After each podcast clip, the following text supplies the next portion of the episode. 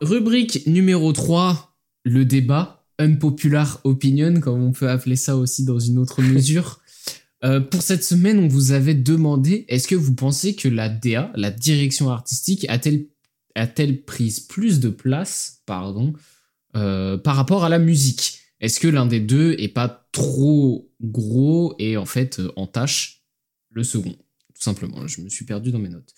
Avant de commencer le débat, je voulais quand même euh, qu'on fasse un rappel de ce qu'était la direction artistique, ce que c'était la DA, parce que j'ai remarqué ça dans les nombreuses réponses qu'on a pu avoir, et même moi, juste avant le débat, je m'étais pas spécialement renseigné, et il y a quand même des notions à comprendre, parce que c'est pas forcément ce qu'on peut penser euh, au premier abord. Parce qu'une direction artistique, quand on parle de direction artistique sur euh, un projet musical, ça va pas forcément être euh, la musique et les clips et est-ce que euh, euh, ça colle. C'est pas forcément ça, ça va plus loin. Le rôle d'un directeur artistique, je parle bien évidemment dans la musique de manière générale, ça peut un petit peu dévier dans d'autres domaines, mais là on reste dans le cadre musical.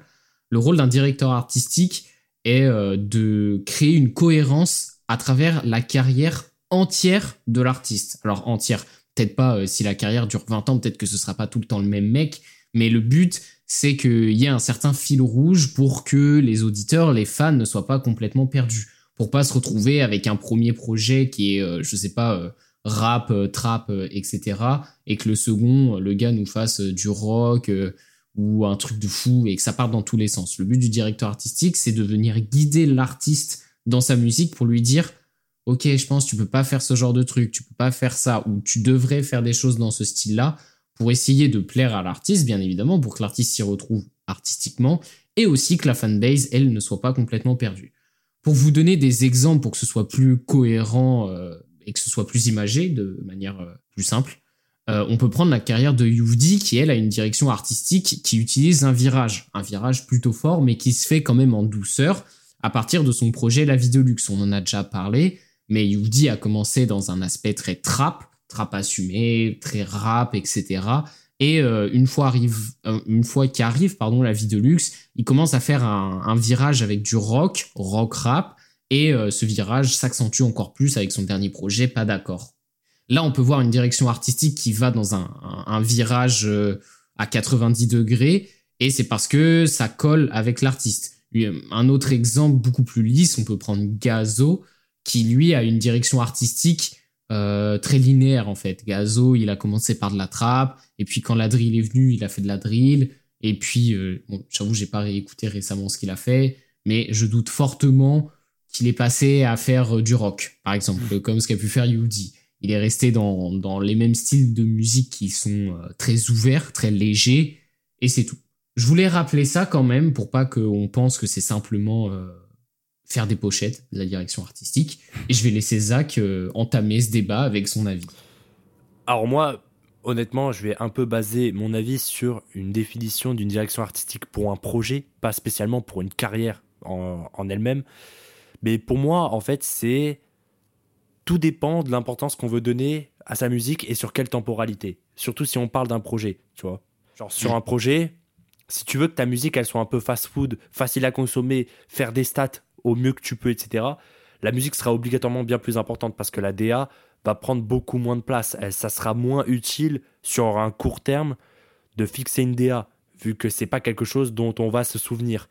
Alors que si on veut qu'un projet soit un peu intemporel, un peu à la manière d'un jeudi de Hugo TSR ou même de Hugo TSR sur l'entièreté de sa carrière, en fait, il faut que la DA elle soit précise, elle soit carrée et au même niveau, voire au-dessus de la musique pour vraiment qu'elle soit intemporelle et pour qu'elle soit consommable en tout temps.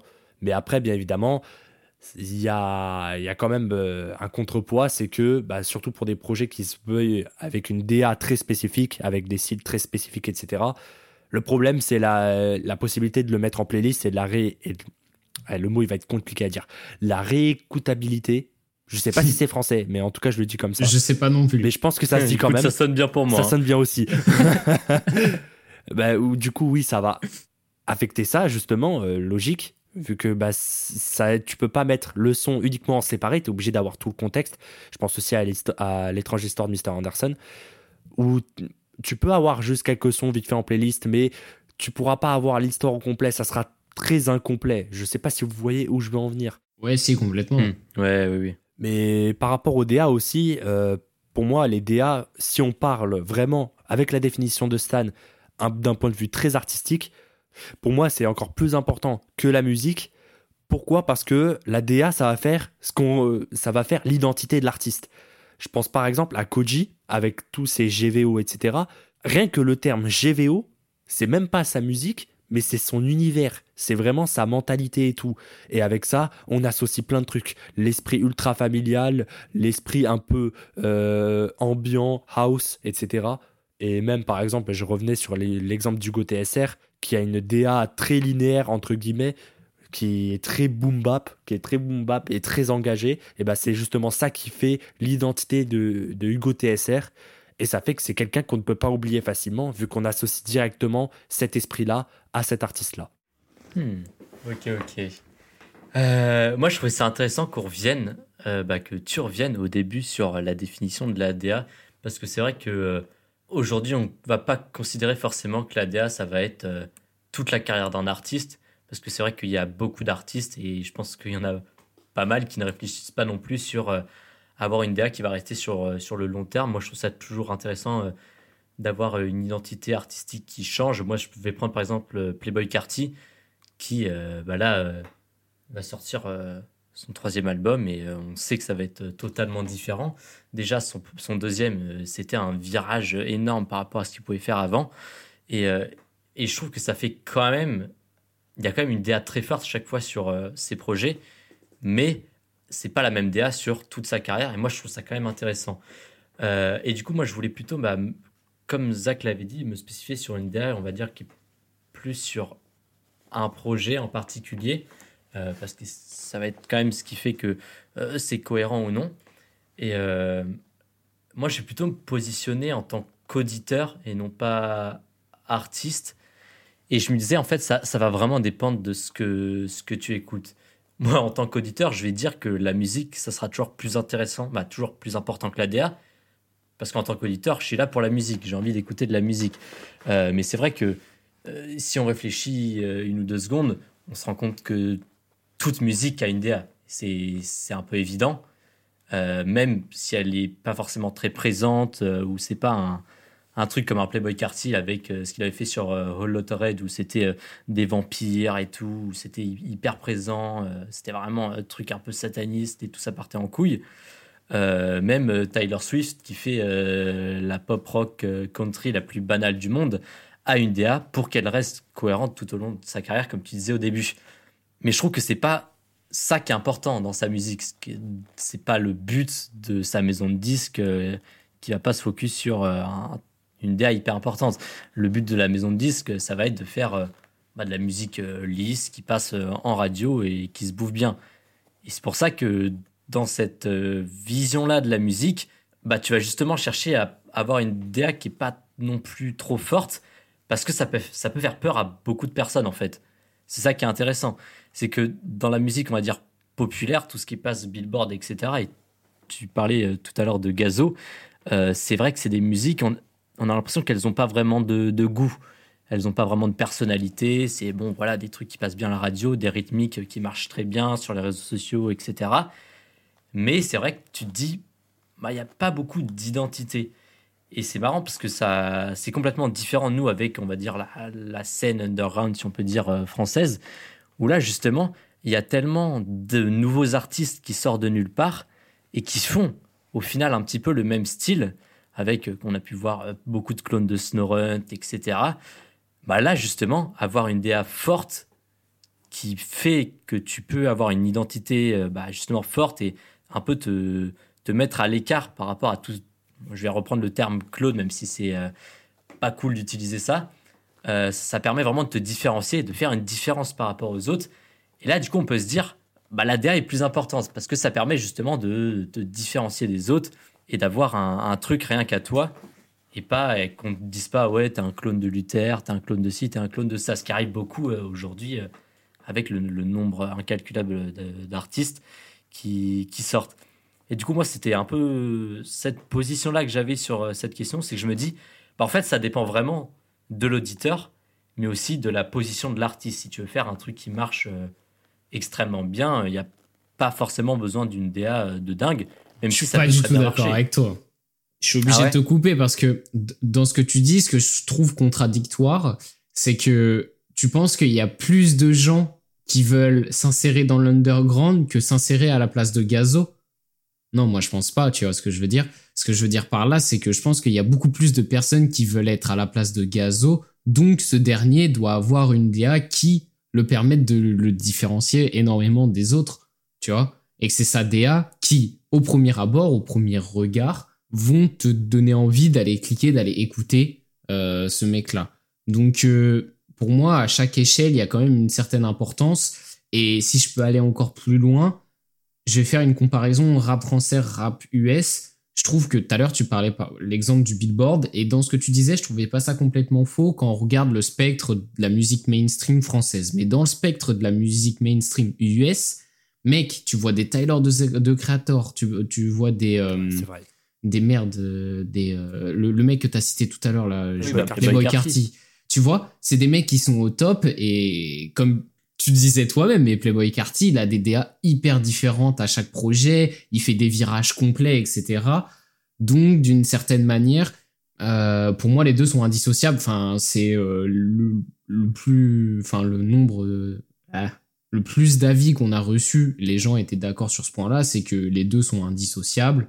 Je suis d'accord avec ce que tu disais dans le sens où quand tu veux t'insérer dans une niche ou dans un endroit qui est beaucoup, euh, qui est saturé, bah faut te démarquer et forcément ça va passer par l'aspect visuel parce que en premier on n'écoute pas, on voit euh, que ce soit sur Ouais. les plateformes, les projets et tout machin. Donc euh, là on parle de DA vraiment très direct et que les deux sont indissociables et qu'en fait euh, en fait faut tout faire bien. Tu vois c'est c'est ça Ouais. le, le prisme de la musique, ça tu vois. C'est ça qu'il faut tout faire bien parce que la DA va être la, la le, premier, euh, le premier abord. Alors, ta DA de ton projet, faut, plusieurs moyens de l'accentuer. Est-ce que tu veux l'accentuer de manière à ce qu'elle visualise énormément ta musique directement ou est-ce que tu veux l'accentuer de manière à faire tiquer le, spectateur pour qu'il se dise ok je vais cliquer sur ce projet. Tu vois il y a plusieurs moyens de le faire. Mais derrière bah ça reste de la musique. Donc derrière on, on vient quand même écouter euh, la musique. Donc si la musique nous plaît pas on continuera pas. Donc voilà les deux sont indissociables et, euh, et les deux sont, sont à travailler énormément comme avec le marketing comme avec plein de choses et même je pense qu'on peut même faire un micro lien entre du marketing et une bonne direction euh, artistique Oui, en fait tout, tout simplement il doit y avoir des études de marché, etc. pour savoir qu'est-ce que les gens aiment le plus pour pouvoir faire un projet ou, ou faire une carrière en rapport avec, euh, avec les attentes du public en soi.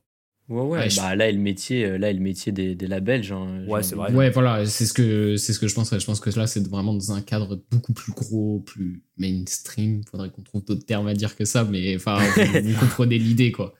Mais il y a un truc que je trouvais intéressant, c'est que justement, tu, prenais- bah, tu reprenais euh, voilà, les, les artistes populaires euh, euh, qui, qui marchent bien.